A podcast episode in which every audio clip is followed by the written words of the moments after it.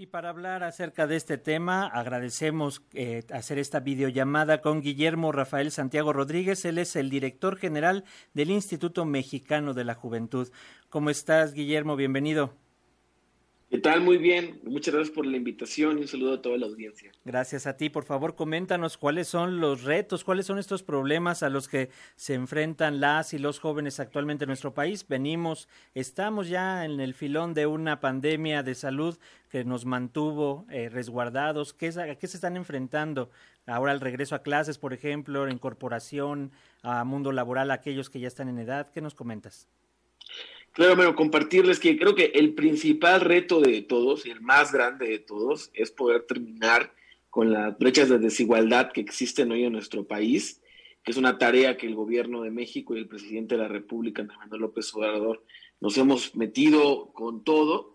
Y justamente este es como el gran paraguas de las desigualdades y hay tres temas en específico en los que hoy tenemos todo el trabajo para poder atender a todas las juventudes. Número uno, el tema de la educación número dos, el tema del trabajo y número tres, el tema del bienestar. Y voy a ahondar en cada una de estas. El tema de educación, sin lugar a dudas, eh, la pandemia nos dejó ver con mayor fuerza y con mayor visibilidad eh, nuevamente las grandes desigualdades que existían, porque pues si bien muchos se fueron por línea, pero gran parte de jóvenes o un sector importante, pues no pudo hacerlo por la falta de herramientas para poder entrar. Entonces justo en esta tarea es que ahora se ha intensificado con mayor fuerza los programas de becas Benito Juárez o el sistema de jóvenes escribiendo el futuro para poder ayudar a la, permanencia de las y los jóvenes en el sistema educativo eh, superior, así como medio superior, y garantizar que las y los jóvenes puedan continuar con sus estudios. Así como también en el tema laboral, que nuevamente en la pandemia los primeros que fueron despedidos fueron las y los jóvenes y esto es una cosa muy dura, muy compleja, según datos de la OIT. Eh, de cada 10 jóvenes en América Latina, cuatro fueron despedidos, eh, casi casi que en los primeros meses de la pandemia, justo porque, pues al no, al no contar muchos de ellos con una, un empleo eh, estable o con seguridad este, laboral, pues eso provocó que muchos de ellos pues, no pudieran permanecer en sus empleos. Y justo con esto, eh, también el, programa del gobierno federal Jóvenes Construyendo el Futuro, pues ha estado impulsando y ha estado ayudando para poder garantizar la capacidad y la capacitación de las y los jóvenes y poder ayudarles a encontrar mejores empleos. Afortunadamente la economía del país ya se está recuperando, ya estamos saliendo de este bache que sí estuvo bastante profundo, pero pues bueno, las tareas siguen enormes para poder capacitar y acompañar a las y los jóvenes ahora en este mes se lanzó una jornada nacional de las ferias del empleo para poder ubicar a la mayor cantidad de jóvenes posibles en estos espacios. Y respecto al número tres, el tema del bienestar, que entendiendo el bienestar no solo como la condición en la que hay un ingreso económico digno, sino como la serie de factores que contribuyan al ejercicio pleno de los derechos de todas las personas, pues tenemos una tarea gigantesca para el tema de seguridad, para el tema de medio ambiente sano, para el tema de espacios dignos, para el tema del libre desarrollo de la personalidad de todas las y los jóvenes. Y en eso estamos trabajando justo hoy, compartirles, vamos a instalar el sistema de monitoreo y evaluación de la Política Nacional de Juventud para poder eh, hacer un trabajo articulado y transversal entre todas las secretarías de Estado respecto al quehacer y el trabajo por las y los jóvenes. Eh, sin lugar a dudas, creo que también ah, algo se ha dicho mucho, que somos la generación de cristal y quiero aprovechar este espacio, mi estimado, para decir desde acá y en este día que no somos la generación de cristal, que más bien somos una generación de hierro. ¿Y por qué digo esto?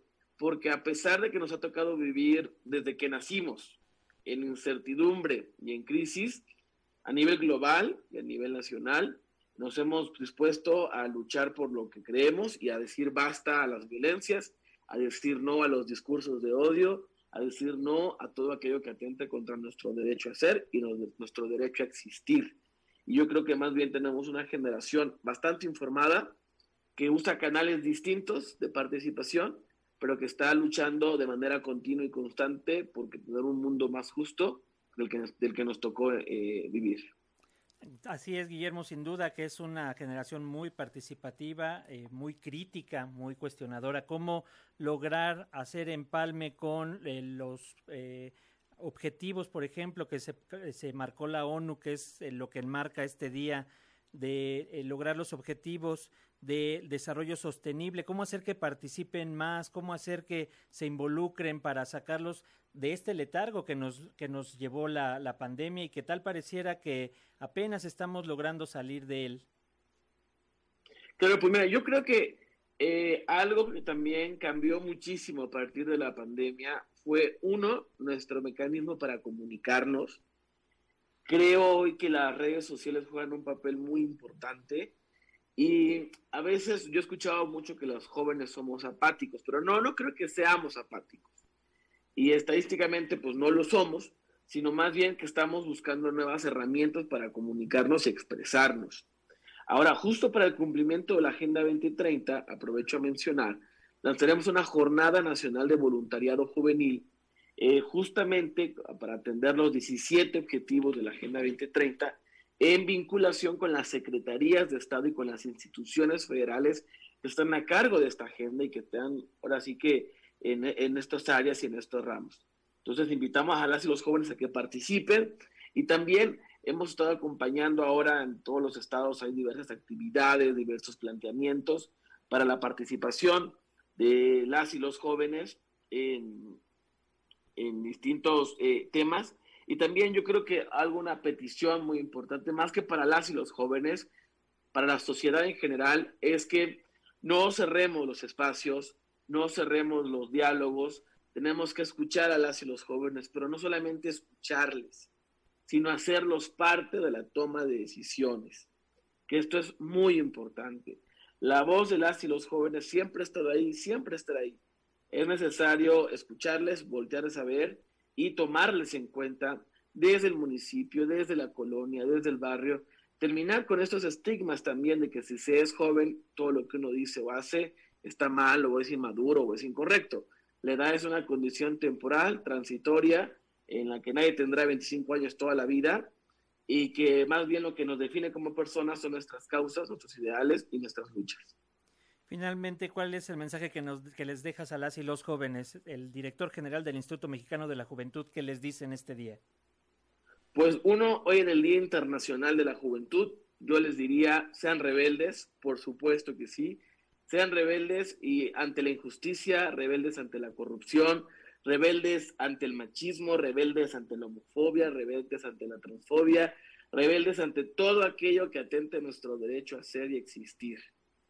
Eh, que seamos participativos y que no nos desanimemos, que tenemos la responsabilidad histórica de construir un México más justo, como bien dice el presidente de la República, Andrés Manuel López Obrador, en donde nadie se quede afuera y en donde nadie se quede atrás, que esto hoy se está haciendo una realidad con una inversión de más de 485 mil millones de pesos este año para atender a más de 12 millones de jóvenes. Entonces tenemos un gobierno aliado entonces tenemos que echarle todos los kilos para poder transformar este país. Muchas gracias, Guillermo Rafael Santiago Rodríguez. Eres director general del Instituto Mexicano de la Juventud. ¿Cómo contactarles? ¿Cómo seguir sus actividades, Guillermo? Por supuesto que sí, pues sigan en todas nuestras redes sociales, Facebook, Twitter, Instagram, TikTok, como, como Injuve, Instituto Mexicano de la Juventud.